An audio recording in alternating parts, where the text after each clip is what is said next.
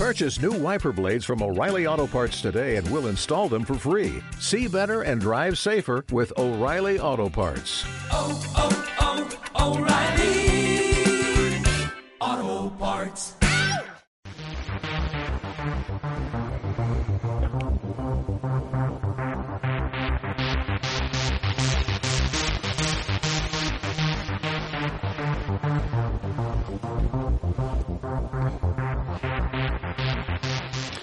Y como indicamos al principio de la mañana, dentro de lo que es la escaleta de programación de Radio Muelle, pues hoy empezamos una nueva etapa, una nueva serie, porque evidentemente, y ustedes lo saben, Radio Muelle si se ha caracterizado por algo, es por creer, aparte de hablar del muelle, del puerto y de las actividades portuarias y de otras muchísimas cosas, también por dar un poco de cultura y sobre todo eh, cultura histórica, una cultura histórica que desgraciadamente, y no sé por qué, y a lo largo de, de los meses, pues ya hemos hablado de esto, como que se han perdido los libros de historia y ni en los colegios ni en ningún sitio se, se, se sabe y se estudia nuestra propia historia.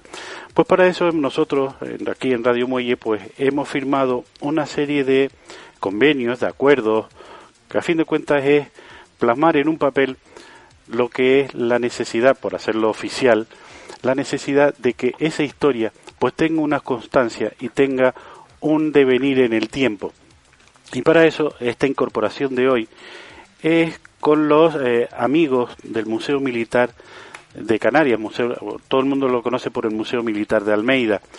Y para eso, pues a partir de hoy, pues tendremos todos los jueves eh, con nosotros a Juan Carlos Cristelis, que es el presidente, que no crean que es solo el presidente de lo que es eh, esta asociación de amigos del Museo Militar, sino que además tiene varios premios, premio Rumeo de Armas, tiene otros premios de la Universidad de La Laguna, porque, entre otras cosas, él ha estudiado mucho y ha estudiado lo que es la historia de Santa Cruz y sobre todo de todo lo que es la isla de Tenerife, pero vinculada a Santa Cruz y en forma un partido un, un poquito particular, si no me equivoco, a una zona que él le, le lleva de lleno a su propia historia, que es el barrio del Toscal.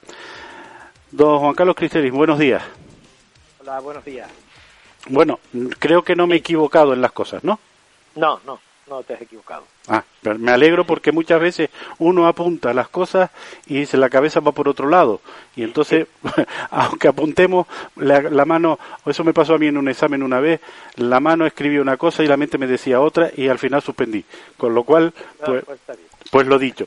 Bueno, eh, Cristeli, usted mm, dentro de todo el panorama, ¿por qué precisamente amigos del Museo Militar de eh, Militar de Canarias o Almeida, vamos a llamarlo así para que la gente entienda? ¿Por qué la necesidad de hacer esta asociación? Eso es lo primero. Bueno, nos reunimos varios amigos que íbamos a consultar en los archivos de Almeida documentos y unos miraban una cosa y otro y al final pues coincidimos en, en reunirnos, nos tomábamos una caña, hablábamos y tal y hasta el final dijimos por qué no, se, no hacemos una asociación que nos dediquemos todos a defender no solamente el museo sino a la, a la historia de Santa Cruz y ahí así empezó todo. O sea, una, como suele ser las cosas, una reunión de amigos que al final ven una necesidad, porque a fin de cuentas, y es una de las cosas que yo sí he aprendido a lo largo de estos meses y este más de un año en Radio Muelle, es la necesidad de hacer ver que Santa Cruz, que Canarias, bueno, que Tenerife, primero Santa Cruz, Tenerife y Canarias, tiene una historia que no se divulga. Eh, por lo menos ahí está ese museo, hay otros museos, pero como que ir a un museo es como ir de excursión a- al Tíbet o a una cosa así, ¿no? Sí, efectivamente. Yo siempre he dicho que eh, Tenerife y sobre todo la ciudad de Santa Cruz tiene mucha historia olvidada y entonces lo que hacemos es sacar a la luz esas cosas que unos saben, otros no y al final vamos igualando el hilo por un lado y por otro y vamos sacando una historia de, de un hecho concreto que antes no sabíamos. Eh, hay una frase que de nuestro común amigo Pepón Jiménez que dice que eh, en- dentro de la historia, en la librería, hay una librería enorme con la historia canaria, pero le faltan tomos. Eh, ustedes, ustedes, ustedes son los que están buscando esos tomos. Sí, eh, buscamos tomos y buscamos hechos concretos, que a veces, a veces son pequeños, pero su repercusión ha sido grande. O sea, eh, a veces una historia pequeña resulta que tiene una importancia, una importancia vital y no se da cuenta hasta que uno pues le, informa a otro y saca la historia. Está claro. Bueno, pues hoy eh, como primera parte o primer día de, tarea, vamos a siempre me gusta decir las tareas a que nos están con nosotros en la confianza que nos dan, pues eh, con Cristelis vamos a hablar de lo que son y nos vamos a centrar en el barrio del Toscal, lo que son esas cosas que han ido desapareciendo con el tiempo que para mí son entrañables, que son las ventas, las ventitas, aquella ventita que tenía ese mostrador de, de madera con los cristalitos que veías las golosinas, pero también al lado de la golosina estaba la linterna y un poquito más allá estaban los garbanzos, las papas y en la parte de atrás todas las latas. Esas ventitas de, de, de barrio que se han ido perdiendo, que todavía algunas quedan, pero que en el Toscal, pues, pues evidentemente, eh, como, como barrio principal de Santa Cruz de Tenerife, en sus inicios, pues se crearon montones. Vamos a hablar de esas ventas, Cristeli. Empecemos. Bueno, yo me refiero que ya desde el siglo XVIII eh, Santa Cruz pues estaba más o menos perfilado, lo que es el centro de Santa Cruz. Teníamos la, la calle La Marina, paralela al mar. A continuación la calle San Francisco, también paralela al mar. La calle San Juan Bautista, paralela al mar. Y la calle La Rosa, también paralela al mar. Estas tres calles llevan en su parte mm, todo lo que es el, lo que es el núcleo del barrio Toscal. El tema de el que vamos a hablar se trata de las tertulias y los bodegones o casas de comida que se hicieron famosos ya en- a principios del siglo XX, en el que en Santa Cruz existía pues un mundillo noctámbulo, o sea, de noche, también se iba de tarde, en donde había muchas casas de comida que al mismo tiempo de dar comida, eh, de, de vender garbanzos, como has dicho, garbanzos, el aceite y eso, también se daba de beber y de dar unos quesos de las islas, ¿no? Entonces había una serie de tertulianos. Santa Cruz tuvo unas famosas tertulias que se- sobre todo donde más eh, se reunían eran en las, en las, las tascas o como llamen mejor casas de comida del barrio Toscal. Uno de los mayores representantes fue Ramón Gil Roldán, un gran abogado, un orador y político eh, republicano. Él normalmente estaba casi todas las, iba a muchas tertulias en muchas de las casas de comida. Casi siempre los personajes coincidían. Las casas de comida mm, se iban muchas veces, no solamente por la calidad de, de lo que había, si había un buen vino o un buen queso, sino también porque el tema, unos eran el tema de hablar de política, otros hablar de fútbol, otros de peleas de gallo o de lucha canaria. Cada una tenía su, vamos, su ciclo de, de tertulia. Nosotros nos encontramos, en principio, que la primera que tenemos referencia de tertulia no era casa de comida, sino una tertulia era una, una relojería que estaba a principios de 1900 en la calle de, de San José. Se llamaba la, la- la tertulia de Fernández Trujillo, que era un relojero, tenía una relojería allí, y allí se, se reunía pues gente, eh, Alfonso Ojeda, Elías Miguel, eh, Crosa, Verdugo, Tomás Morales, empezaban las tertulias, pero lo que siempre es que las, la tertulia a palo seco, pues no, no es muy, No, no, es muy no- es recomendable y, y- recomendable. y no, suelta, no suelta la lengua. Sí, no, no suelta la lengua. Entonces, vamos a ver, eh, por la parte de la plaza, de la empezamos a ver, el, a seguir los- la pista de varias, de varias casas de comida. Empezaremos por la plaza del Príncipe, yo estoy hablando de 1920, por ahí, ¿eh? Eh, había eh, al lado estaba un- de la plaza en el contorno de la plaza del Príncipe estaba una que se llamaba el Guanche ¿eh? y otra y en ella se era pues eso tertulia y, y las perras de vino lo clásico y llamé a, a- a su distancia más pequeña que, que larga por decir así estaba la restinga en una casa que derribaron hace ya mucho tiempo para abrir lo que era la calle El Pilar lo que estaba truncado y no llegaba a ¿no? Eh, después fuimos hacia el barrio de Toscal, yendo hacia la calle La Rosa y doblando a la derecha por Santa Rosalía, estaba el famoso gr- grifo. Eh, no, eh, eh, resulta que no era una parada de intelectuales en las tertulias, pero se componía casi de aficionados a la lucha canaria, a las riñas, a las riñas de gallos y a, las, y a las de perros, que también se organizaban. En el Toscal, Esa otra- era más, más especial, más, más Sí, era específica. especial, sí, no, no era de tertulia intelectual, era una tertulia bullanguera de, de eso, de, de- de cuestión de peleas de gallos, de apuestas y cosas de eso, ¿no? Después había otras más famosas que había una en la calle de San Martín.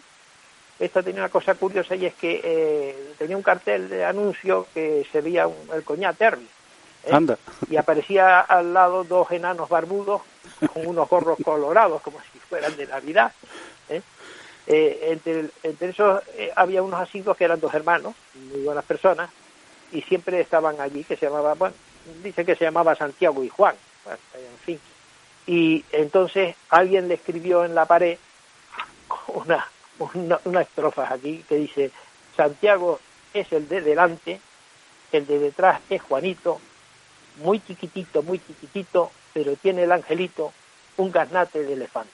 La, la cuestión de que era un sitio de, bebe- de bebedores, ¿no? O sea, cla- lo, hizo- lo puso claro, ¿no?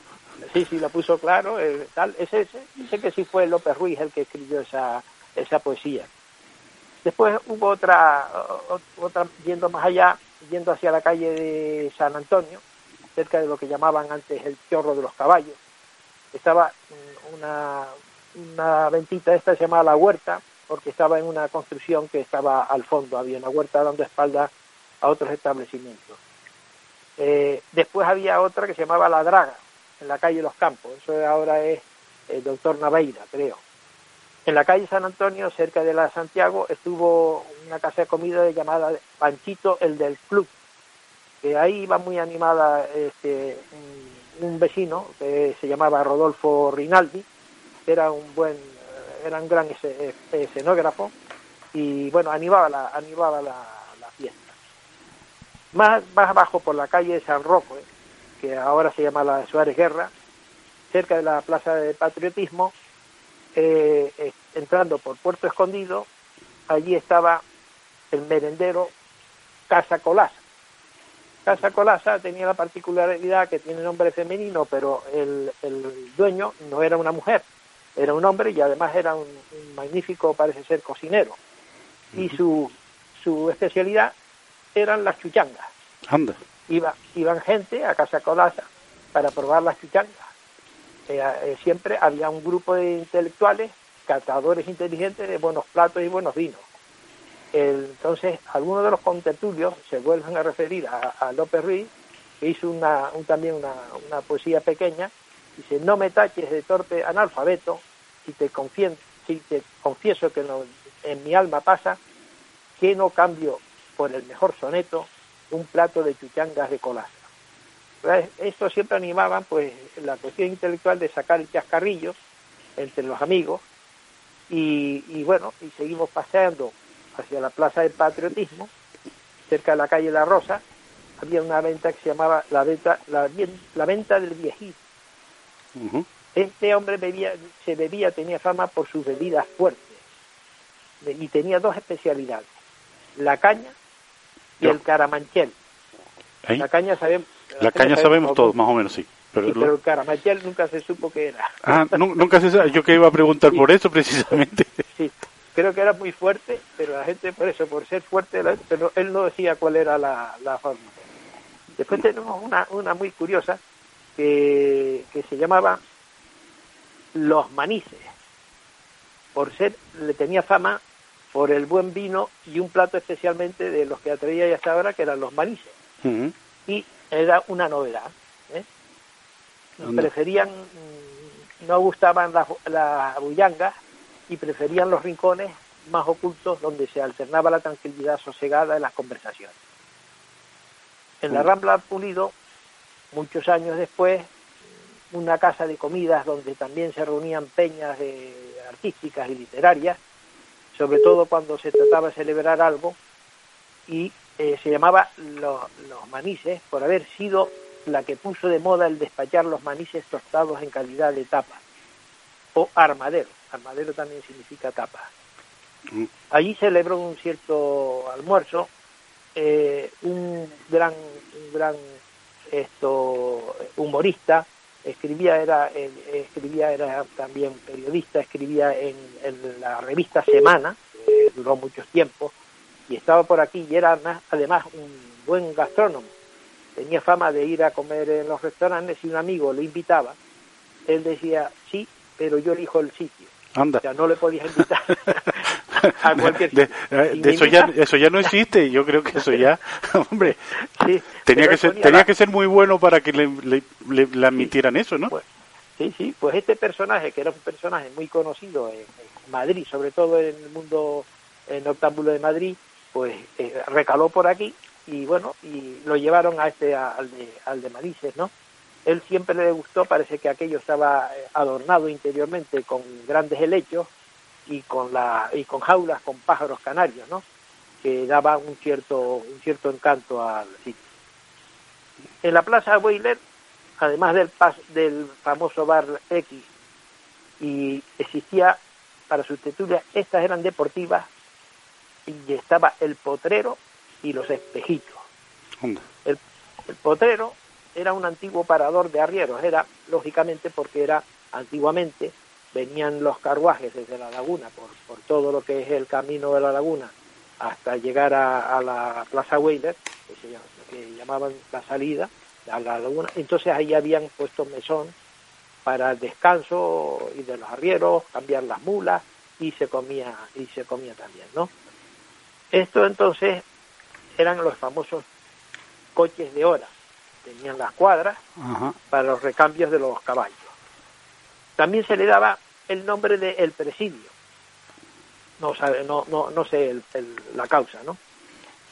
Y bien, en la peculiaridad de este establecimiento consistía en despachar como armaderos o, o- o tapas huevos duros, pero con una modalidad especial de ellos, que los huevos estaban teñidos de diferentes colores. Los vendías amarillos, colorados, azules, se guardaba hasta el momento al servirlos al público. Y los guardaba en jaulas de pájaros. O sea, tú tenías que coger, alzar la mano y coger la- los huevos del color que querías y comerte un huevo duro con un, va- un buen vaso de vino, ¿no?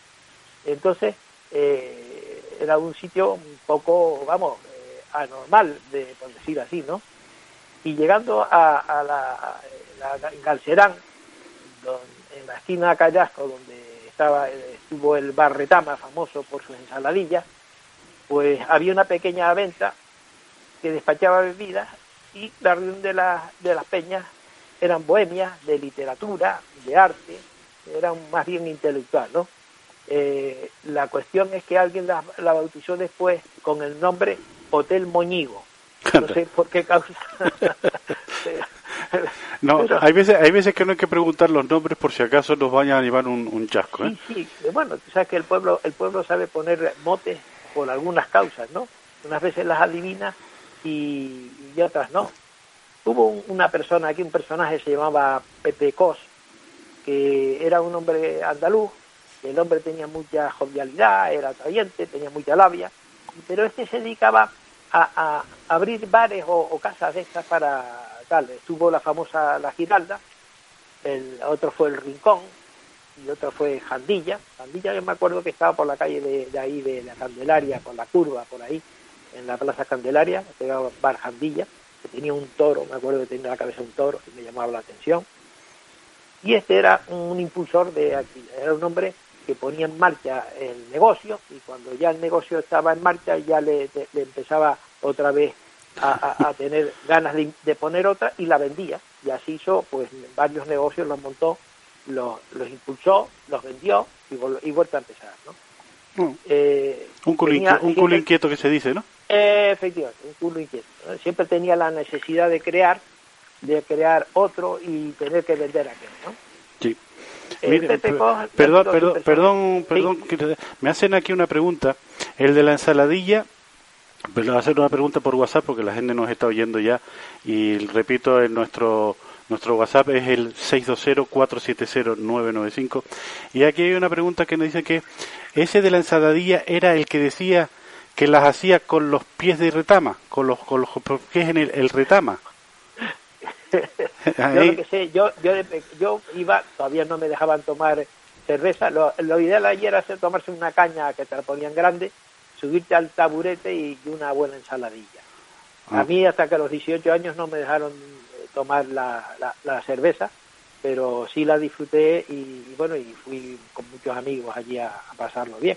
Era un sitio entretenido, tenía la barra, estabas allí y, y unas candaleras siempre, al final acaban, la gente le quitaba las banquetas y se las sacaba a la calle, o sea, todas estas clases de burradas que hacíamos cuando jóvenes, pues pasaba en este, ¿no? Bueno, pues hacer una ensaladilla con los pies, eh, bueno, oye, Eso, sí, eso, eso ya, ya no lo sé. vale, vale. si me llevo, si me llevo a enterar que es así, no voy. ¿No? Y además pone hasta el nombre, el retama. Sí, sí, el retama, sí se llama, sí, el retama. ¿eh? Después tienes eh, en, en la calle Cruz Verde, también hubo una que se llamaba El Rincón.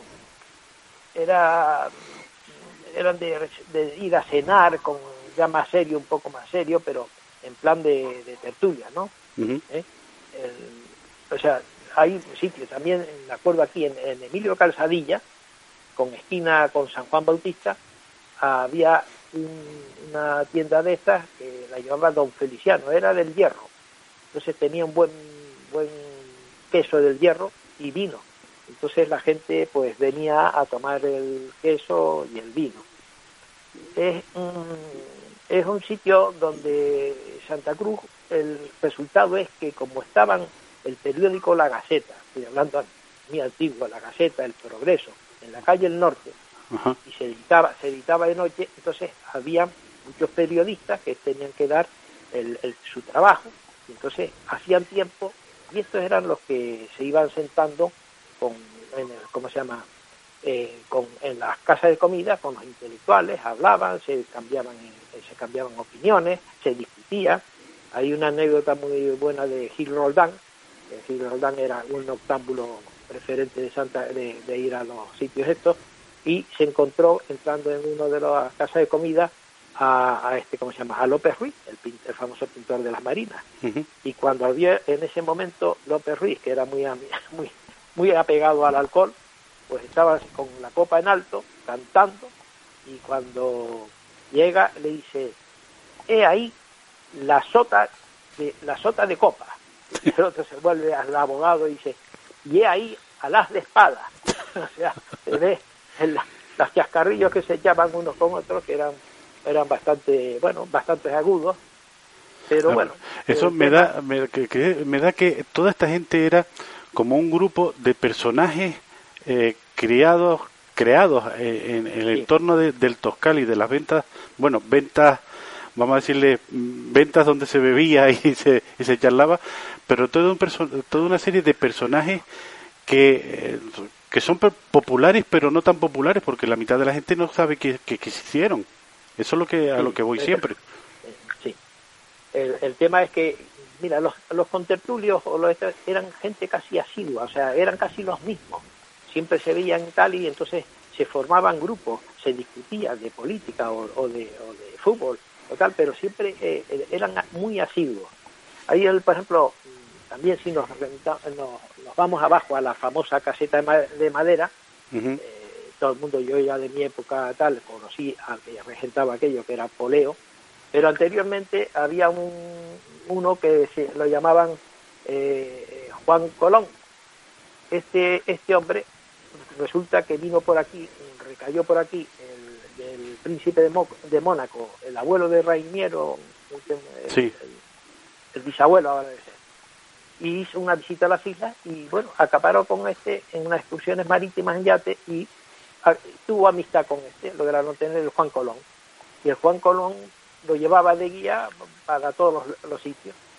Entonces, eh, él siempre tenía una frase que cuando miraba al, al horizonte, si- siempre decía que en la línea que forma al juntarse el cielo y el mar, aquella ancha franja de un verde profundo e intenso era de un mar de tiburón.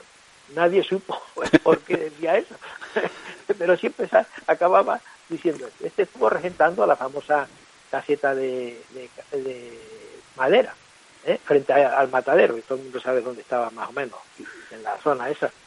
Sí. Era un, un tema de podías pasear por los llanos y ahí había muchas casas, eh, carreras de pescadores donde podías tomarte un pescado fresco o pulpo. Ibas a, a- a diferentes sitios de allí que, bueno, el suelo era de tierra, igual que el de caseta Esa- madera. Exacto, sí, señor. Sí, una cosa típica, pero tenía, bueno, sabías que todo lo, lo que comías allí era muy muy fresco, o sea, comía bastante bastante bien. Y bueno, el tema es que eh, también tenemos otro famoso, era el, la, la Viña del Loro. ¿Quién no se acuerda de la Viña del Loro? Famosa, loro. famosa en el mundo entero, que se suele decir, ¿eh? No era de tertulia. No. Esta estaba ubicada en, la- casi en la esquina de Emilio Calzadilla con la Marina, en que la Marina eh, resulta que tenía una especie de, doblaje que era una rampa hacia abajo, donde estaba la rampa se, eh, pues, de la calle quedaría dos o tres metros más abajo, y por ahí se entraba a la Viña del Loro. Se llamaba la Viña del Loro porque allí había un loro gris de cola roja, un, un yaco, que son los que hablan. Y yo me acuerdo que desde pequeño iba allí porque iba a buscar el vino, me daban la, la garrafa y ahí iba, la pedía, sacaba del tonel, te daba tal. Y bueno, allí era el sitio donde desde las 5 de la mañana se reunían todos los estibadores del, del muelle a tomar la cañita, ¿eh? la famosa cañita. Y yo nunca he visto más en mi vida un loro tan deslenguado como eso. Las peores, las peores palabrotas las decía él. Y encima lo animaban. Yo no sé si al- le daban, algunos le alzaban el vaso y yo no sé si el loro era alcohólico, porque bebía, bebía del vaso y, y se disparaba. Y bueno, desde la hijo de tu madre a, a- no, no me acuerdo tantas Sí, sí, no, no, la, la verdad es que yo esa historia sí la, bueno, la, la, la, la he oído, se la he oído a, a mis tíos y, y porque, bueno, ya lo hemos hablado, Cristel y yo, que, que mi vinculación también al Toscal por familia, pues ha sido intensa también desde pequeño y me acuerdo de esas historias y de que el loro era, vamos, poco menos que para ir a la cárcel por lo que decía. Sí, sí, sí, era tremendo, pero tremendo. Eso, claro, aprendido de todo el mundo que se lo repetía 100 veces al día, ¿no?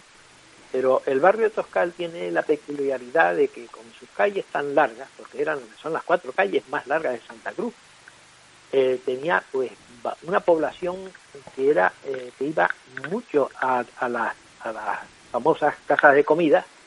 Hay muchas que me he olvidado, me he olvidado, pero habían bastantes y tenía un mundillo noctámbulo, era el, el sitio de la ciudad que de noche todavía estaban despiertos, mientras la ciudad entera eh, dormía. Yo me acuerdo que venían de arriba en el mes de agosto, eh, agosto, septiembre, aquí en la Plaza de San Francisco, había un famoso cactus que eh, la gente venía porque ese cactus al llegar el verano echa una flor de noche. O sea, la ves, la ves en, cuestión de minutos y eso que se va abriendo, abriendo, abriendo, dura un, un día solo.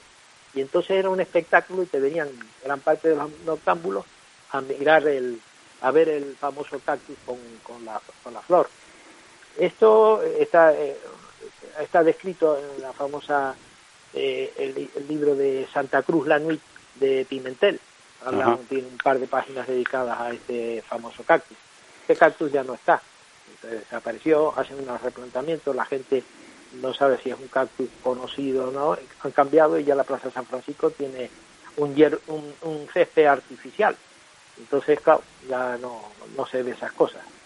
Pero- y el que Sí, sí, sí, no, es que Sí. quería quería preguntarle a Cristel, precisamente, no sé si lo iba a, a apuntar más adelante, de todo esto, ¿qué nos queda? Porque de todo esto, este todo este patrimonio, no hablo de la gente, porque la gente evidentemente es caduca y, y ahí está, y no, no vamos a tener a todo el mundo ahí dando vueltas todavía, pero todo este patrimonio de ventas, todo este patrimonio cultural, porque a fin de cuentas es una cultura popular, ¿qué, de, ¿qué queda? ¿Qué queda por aquí? Pues poco, poco queda porque ya eso de que una tienda eh, te ponga comida y al mismo tiempo tenga unas mesas para ponerte vino y queso o chorizo, pues ya, ya no se ve. yo me acuerdo que estaba, eh, donde puedes ir era en la calle San Antonio, la bodega San Antonio, ah, que también me, me he olvidado porque la bodega de San Antonio, que está en la calle San Antonio, anteriormente estuvo en, allí por detrás de eh, la paralela eh, San Pedro Alcántara, estuvo la bodega. Y de ahí después la trasladaron a, a- ahí se comía un buen jamón y tenías unas buenas garbanzas y un buen vino. Era exquisito. Ese es de lo último ya, yo lo conocí en los años 70. Tenía también un loro y era una un personaje y se iba mucha gente ahí. Después está famosa en la laguna, la famosa oficina Exacto. eh, eh, que iba todo el mundo desde el año 30 iba por allí con tenía una serie de poesías de Mijota de Verdugo en las paredes y tal pero mm, con la- cuando con- reconstruyeron la casa eh, hicieron un edificio de estos modernos ya ya no volvió ¿no? Eh, la laguna tiene otro otro camino diferente tienes artillería allí bueno, bueno, la laguna tiene muchos sitios desde donde iban los estudiantes. Pero en Santa Cruz lo que venimos a decir es que ya no queda es que incluso se transformó se transformó. Había un sitio que tenía una tertulia de, intelectuales, de gente tal, y era en el Sotomayor, famoso Sotomayor, ahí se reunían pues, una vez a la semana, dos veces a la semana, un grupo de, de gente, de catedráticos, abogados, de pintores, eh, to- toda esta gente se reunía ahí y mantenía lo que se llamaba, el- lo que era antiguamente en, la- en las ventas, pues en el, en el famoso Sotomayor. Hubo un restaurante también muy antiguo que se llama en la calle, que hoy se llama El Adelantado, pero fue conocido antiguamente como el Callejón del Judío, que es el que une la, la Plaza del Príncipe con la calle El Pilar, o sea, la calle El Norte con la calle del Sí. Pilar, hay un pasadizo pequeño, pues ahí estaba el, el Gambrino, era el mejor en aquel, en los años 50, era el, el mejor restaurante que había, que había entonces aquí. Y ese pues desapareció, apareció después el, el famoso Sotomayor, y después más tarde, en los años 60, apareció la famosa estancia que está en la calle de Méndez Núñez, en la confluencia con la Rambla General Franco. Ese en la esquina, ahora ya no sé cómo se llama, ya le quitaron. Era un sitio que vinieron las primeras carnes argentinas, que fue un impacto grande porque hacían los churrascos y eso que aquí no, no, la gente no lo conocía y se comía muy buena carne frente a, a lo que antiguamente se comía aquí. La carne era, la carne entonces, cuando yo me acuerdo en casa, era dura, dura. ¿no? Sí. Nuestras abuelas, ¿eh? nuestras abuelas usaban un truco. El truco era que eh, cogían el bistec que te iban a poner el día siguiente y le cogían eh, una papaya, le sacaban una lasca y la ponían encima de la del bistec. Y al día siguiente ese bistec estaba blando, eh, blando, pero blando de verdad. De hecho, yo una vez veo, y no sé si alguien se acuerda que se vendía y la anunciaba en la radio a bombo y platillo, y, y platillo se llamaba los polvos McCormick. Los polvos McCormick no era sino otra cosa que era papaya seca en polvo y se le echaba la carne para ablandarla, porque tiene una eh, particularidad que la ablanda y si te estás más de 24 horas, a lo mejor no encuentras el bistec, porque ha desaparecido.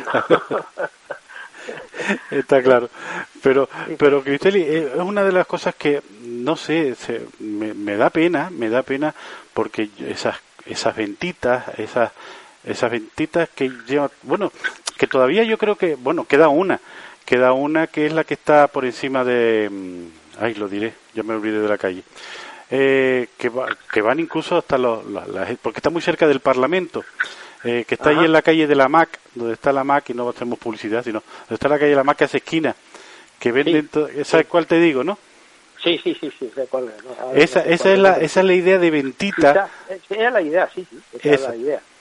Yo Eh. siempre, mira, yo siempre llevo asociado la ventita cuando vendían el aceite, que tenían como un, un aparato, eso es de la gasolinera, que veía subir y bajar el aceite en unos tubos y tal, que parecía que más que aceite estaban echando gasolina, pues porque el sistema es igual que el de las gasolineras antiguas, que era de esos, que él, él iba dándole ahí a, como dicen, al veo, sí, ¿eh? y iban subiendo y bajando. O sea, la idea mía siempre la ventita estaba, ese aparato estaba presente, porque tenían, vendían por litros lo- lo- el aceite, ¿sabes?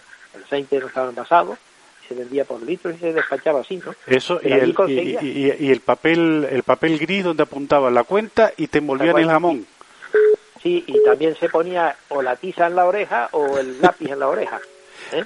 Eso era una cosa, siempre, muchos de ellos llevaban, no se quitaban el sombrero y tenían el lápiz en la oreja o, o una tiza. Si era la tiza, escribían la cuenta en el, en el mostrador. Y si era el lápiz, te hacían un, trozo de papel, arrancaban un trozo de papel y te hacían la cuenta. Eso me acuerdo yo que era característico de pues, toda esta gente, pues esa modalidad casi ha desaparecido, ¿no? Ya en la calle La Rosa, la calle tal, que era la esa, ya no encuentra no encuentras ese sistema de claro, los, los tiempos cambian y los gustos también, ¿no? Sí, sí, pero yo lo que digo que esas cosas, eh, y, es lo, y es a lo que siempre abogo yo en estas cosas, que hay cosas que deberían conservarse, o por lo menos una muestra, como, como se está hablando ahora de la Casa del Gofio, el Museo del Gofio y todas estas cosas, pero yo creo que, claro, que debería, que debería haber una muestra de lo que era nuestro, mm, nuestro vive, nuestra vivencia diaria, porque no estamos hablando de cosas extrañas, sino que, como bien ha, ha relatado, ha relatado a lo largo de todo esto, había cientos de ellas, vamos a decirlo así. Sí, sí, está. Y era muy numeroso para, para la poca población que era, tenía demasiadas casas de comida. ¿no? Y que además se era- generaba, se generaba eh, pues cultura, se generaba política, sí, sí. se generaba montones de cosas. Era un intercambio de, de ideas fabuloso porque no solamente políticas y se quería de fútbol tal, pero se intercambiaban ideas a montones. El, el tema es que eso ha desaparecido porque los gustos han cambiado. Entonces ya no, no encuentras. También eh, después hablaremos otro día sobre los cafés, los clásicos cafés de aquí y tal, el café de, el café de ahí de la plaza, en la peña, el Cuatro Que, Naciones. que eso, eso es un poquito más serio, vamos a decirlo así. Eso más serio, sí, eso es más serio. El Águila, ¿eh? el Café de Andrés, que también era otro que estaba ahí. Entonces, eh, bueno, pues tienen, tienen su, también tienen su vida. Hay sitios que ya nos cogió en los años 30, que estaba la, en la República, entonces había pues mucha gente ahí a hablar de, de política, además un sitio que veías pasar mucha gente por estar casi todos ubicados ahí en la, en la plaza de Candelaria, pues veías pasar la gente y era la gente se pues sentaba ahí en la terraza a ver pasar y hablar. Era muy, Yo la, la imagen que tengo de los cafés, al contrario de la venta, que como dije antes, la venta era eso de madera con, las- con los ventanucos, con la con el posición, de los cafés lo que tengo la imagen es de la, la, la pata de hierro, o la pata de hierro forjado con la con la- el con el eso de mármol, con el trozo de mármol Ah, encima. sí, encima, sí. Eso es la que la, la imagen que tengo que se echan de menos esas cosas. Yo por lo menos las echo de menos. No sé en cuál, en qué sitio tenía también lo que tú una pata de esas de, estas de hierro forjado, ¿no? O tal, y la y encima pues un, trozo de mármol cuadrado, rectangular. Eh, me contaron una vez que, era uno que cogía lápidas del cementerio y le daba la vuelta y, la- y las ponía allí y cara abajo estaba eh, el señor el que falleció y arriba estaba hasta que lo descubrieron y hubo unas multas y no sé qué Sí, pero- perma- Pero, ¿eh? pero son esas cosas, son esas cosas porque mm, según estamos hablando, las ventas servían para tertulias, para comida, para las apuestas, para lo que sea. La- cafe- las cafeterías, estas, estas cafeterías que estamos hablando ahora, de las que ya hablaremos más adelante, lo mismo servía para un cocido que para un, cerro- que para un- Sí. para un fregado, porque Sí. lo mismo se jugaba en esa mesa al dominó, al envite, que se tomaba el café con una tertulia enorme. O sea, servía para todo. Me acuerdo otra que había, era otra venta así, era Casa Domingo, enfrente mismo del, del, del Teatro Guimerá, pero por la calle El Barranquillo, que ibas a las 4 de la madrugada, tocabas y entrabas y te daba, pues tomabas una sopa, tomabas, y tomabas eh, carne y tal, o sea que era un sitio para llegar a, a madrugar, porque eran todos los noctámbulos que no habían cenado, podían cenar a esa hora. Lo que sí está claro es que la- las ventas de, de la- de comida no era para comer solo.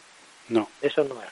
Era para picar, estar con los amigos y charlar y cambiar. No está asociado el decir, no, este viene a comer y no dice nada. Ellos todos se reunían para hablarse unos a otros y, pica, y picotear. Y- No es un comedor, no se puede decir que es un comedor, porque efectivamente es un sitio de, de vamos, de, de- de hacer sus, sus risas y sus bromas y, y después y comunicarse. Ya te digo, estaban eh, clasificadas según los temas, pues tú ibas a un sitio a otro y, y, bueno, y hablabas de ellos. Y una cosa y una cosa que no hemos hablado, que evidentemente nacieron en torno a lo que era un puerto y unos estibadores. Efectivamente, no, no, es que el, problema es que Santa Cruz ha crecido mirando al mar. Santa Cruz sin el mar no es nada, o sea, eso, eso está claro. Santa Cruz le ha dado siempre vida el mar.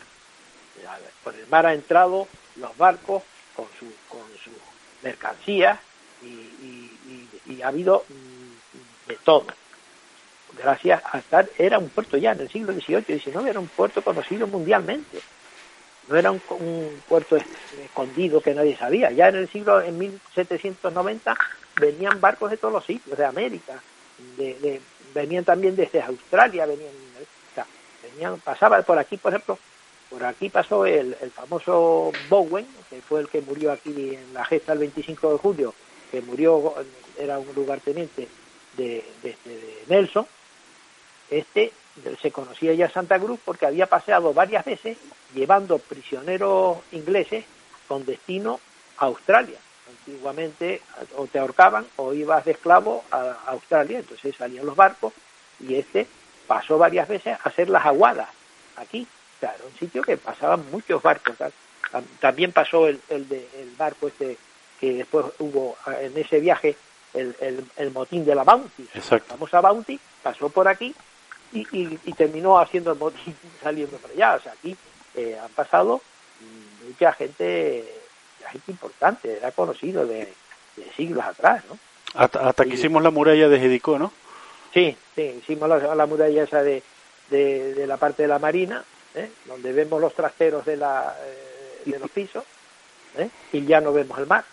Se ocultó el mar para siempre. Y después las tres calles, vuelvo a repetir, tanto la, la marina, tanto como la marina no tanto, porque tiene parte que le da el sol por no construcción en la y, pero sí a la, a la San Francisco y San Juan Bautista, eso no le entra el sol sino cinco minutos cuando está en las 12 del mediodía, ahí entra el y a las 2 y 5 ya, ya vuelve la sombra en toda la calle. O sea, eso ha sido un disparate que, bueno, lo estamos Bueno. sufriendo. Ahí está. El caso es que la historia propia de eh, empezamos con esta con esta serie de, con, con Cristelli esta esta propia historia del barrio del Toscal y esta propia historia del barrio de Santa Cruz de, bueno, de Santa Cruz el barrio del Toscal que no era un barrio como tal era era el centro de la ciudad a fin de cuentas porque el Toscal era por donde empezó Santa Cruz hay que decirlo así Aquí habían dos sitios importantes y uno era el Cabo, la parte del Cabo, y el Toscal. En aquel tiempo, estoy hablándote del año 1800, tal, eran las dos zonas principales que tenía Santa Cruz. Se componía de la parte de lo que es el Cabo, que es del, Barranco Santos hacia, hacia Guima, por decir así, y después estaba el Toscal, que viene sale desde la calle Ruiz de Padrón hacia, hacia, esto, hacia las montañas de Anaga. Vuelvo a insistir que en la calle San Francisco, en el siglo XVIII, o sea, en 1790, empezaba en la calle Cruz Verde. La calle Cruz Verde era parte de la calle San Francisco, no se distinguía la Cruz Verde y San Francisco. Era, y de ahí iba, iba hasta Paso Alto. Los pa- empadronamientos de aquella época empiezan ahí en el, en, la- en el cruce de la calle de Cruz Verde con Santo Domingo, con la calle Santo Domingo, y se va tú, tú, tú, tú, tú, recorre toda la calle, toda la calle de San Francisco, tú, tú, vas y llegaba a Paso Alto, y los soldados de Paso Alto están empadronados en esa calle. Era larguísima, era la calle tal, era la calle más larga la- y la de más numerosa, 94 familias. Eran 300 y pico personas las que vivían ahí. Y vivían un montón de gente conocida. O sea, que el Sí. barrio Toscano siempre ha tenido gente, o sea, gente ilustre viviendo en, su, en, en- en dichas calles. Y aparte de lo que producía, porque las partes, hay que recordar que la parte esa del Toscal, pues había fincas, había de todo, Sí, o sea que, sí. que encima era autosuficiente y generaba Hombre. recursos por otro lado. Yo ya lo he dicho y se lo he repetido, donde vive Pepón es la calle San Vicente Ferrer. Pero esa calle, o, o era un camino que era una finca que se llamaba Capitán Ferrera. ¿Y cómo se de Capitán Ferrera y ahora San Vicente Ferrer? Pues muy sencillo. Es más fácil poner el nombre de un santo en una calle y el ayuntamiento aceptarlo a poner la, la calle de una persona, un personaje, porque ahí hay discusiones que sí, sí, pero a los santos no se le discute. Entonces, el capitán Ferrer acabó en San Vicente Ferrer. y ya está. Y ya está, hombre, ya está. Vamos, va- ¿Por qué no vamos a complicar la vida? No, no, sí, está claro, está claro que si ves Santa Cruz antiguo, todos son santos, todos eran santos. No, calles propias no, no había, todo estaba dedicada a, un santoral. Y ya hablaremos también de, la población de, aquel tiempo, quienes eran, eh, teníamos gente, gente, pues las prostitutas, quienes eran, habían unos nombres ahí, María la única, eh, Isabel la del, la del Toscal, la otra, o sea, cada uno tenía un mote y además estas se iban, se arrimaban a los, a los barcos rezando el rosario. Porque claro, si las veía, si la fórmula de para que no las detuvieran para, hasta llegar a, a la, a la- bueno, al marinero, pues era esas, usaban esa fórmula. Pero curiosísimo, ¿no? No, la verdad que del Toscal podemos hablar tantas cosas porque, como decimos, como es uno de los barrios viejos de Santa, bueno, la- los inicios de, de lo que es Santa Cruz de Tenerife, pues evidentemente, y un tema que a mí me, me gusta y, y el otro día lo estuvimos tratando un poco, el tema de las ciudadelas y, Sí. y la- los formatos de las viviendas, porque Sí. el, el Toscal tiene un formato de vivienda propio, Sí, propio, es único, único. Es un pro- un tipo- formato de vivienda. del Toscano. es, es propio del Toscal que después no se repitió en ningún lado y de todas esas cosas pues hay que hablar porque evidentemente eso es un patrimonio que tenemos que conservar porque si no pues Ahora- vamos, En esto, el pasaje Rabina 1 y pasaje Rabina 2, que están, son las transversales al principio de la calle de la Rosa, allí hay ciudadelas todavía. sí quedan, quedan eh, tal, de las pocas que, que quedan. Porque ya dijimos que aquí en San Francisco había una, estaba también en la, en la calle de, de este Emilio Calzadilla también había otra casi llegando a la Marina, pero estas eran de casas ocupadas, o sea, casonas antiguas que las ocupaban por habitaciones, ¿eh? y habitaciones para vivir familias o también para hacer trabajo. Ya hablamos el otro día de, de los que hacían puros, que estaban se ubicaban en esta clase de, de esto de, de cuartos, ¿no? Pero así No, era, pero- era Santa Sí, Cruz, la era verdad que la, la, la, la historia de la ciudadela eh, para mí, es, ya les digo, a mí me, me encanta, porque además tengo conocidos y tengo amigos que viven en alguna de ellas, porque claro, las ciudadelas se dividen, y me estoy adelantando un poco a lo que vamos a hablar otro día, eh, hay de una forma y de otra, como ya dijimos, porque unas son con vivienda completa y otras que son eh, compartidas y otras cosas, o sea que es todo, es todo una, un formato de vivienda que no se repite en ningún lado y, y eso es interesante. Yo me acuerdo de ver eh, otra ciudad de la vía en la calle donde estaba esto, que se hacían los bocadillos aquellos de tortilla, que como ya ha desaparecido en la esquina ahí yendo al Parlamento. Exacto, sí. Eh, allí había una que tenía una- unos bocadillos de tortilla buenísimos y enfrente mismo había una puerta abría y aquello era una ciudadela para adentro. Ahora hay un edificio con sus locales y tal, todo eso también. Y esa es yo la que vi más cerca de- del ayuntamiento, por decir así, la ciudadela más cercana. Pero bueno, todo eso ya, ya ha desaparecido para bien. Bueno, esperemos, esperemos que con estos pequeños programas pues ha- hagamos que la gente lo conozca más, ya que no lo podemos recuperar o prácticamente no podemos hacer nada, pero por lo menos que la gente conozca dónde vive y por dónde camina. Vamos a dejarlo ahí, por lo menos eso. Pues. Juan Carlos Criteri, lo dejamos por hoy y Bien. nos vemos la próxima semana ya con otra con otro capítulo de lo que es eh, nuestro nuestra historia de Tenerife. Muchas gracias. Muy buenos días. Muchas gracias. Buenos días y muchas gracias a vosotros.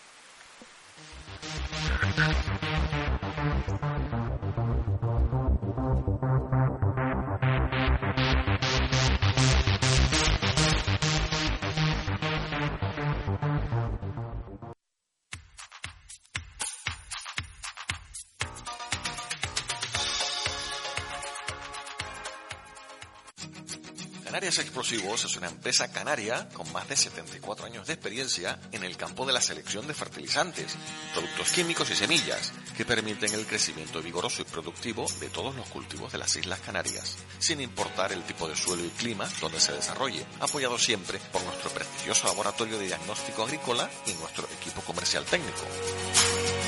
En agricultura, abonos, fitosanitarios, semillas, productos ecológicos, obras públicas y minería, laboratorio de diagnóstico agrícola y fincas experimentales, somos el mejor certificado de garantía y siempre comprometidos con ofrecer la mejor calidad y servicio a la sociedad canaria. Por eso Canarias Explosivos es tu empresa de referencia. Náutica y Deportes Tenerife. Venta de embarcaciones de recreo y profesionales, motores y accesorios. Representantes exclusivos para Canarias de Llano y para la provincia de Tenerife de embarcaciones Zodiac, así como motores Yamaha y Evinrude.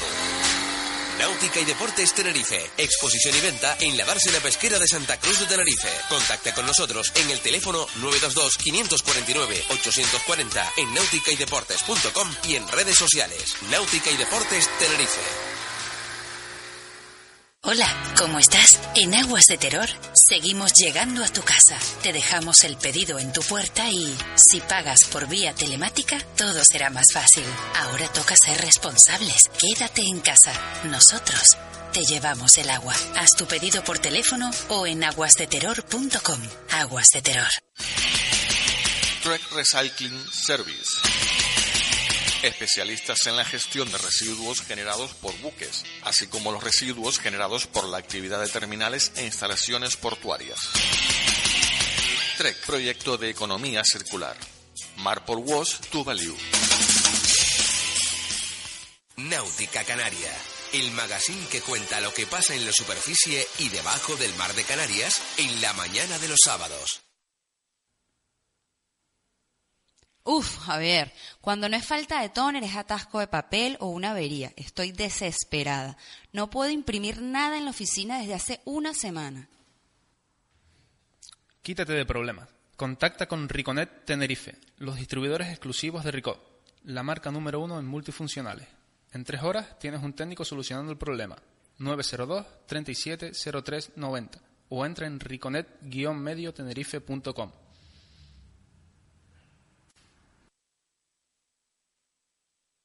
Hola, ¿cómo estás? En Aguas de Terror seguimos llegando a tu casa. Te dejamos el pedido en tu puerta y, si pagas por vía telemática, todo será más fácil. Ahora toca ser responsables. Quédate en casa. Nosotros te llevamos el agua. Haz tu pedido por teléfono o en aguasdeterror.com. Aguas de Terror.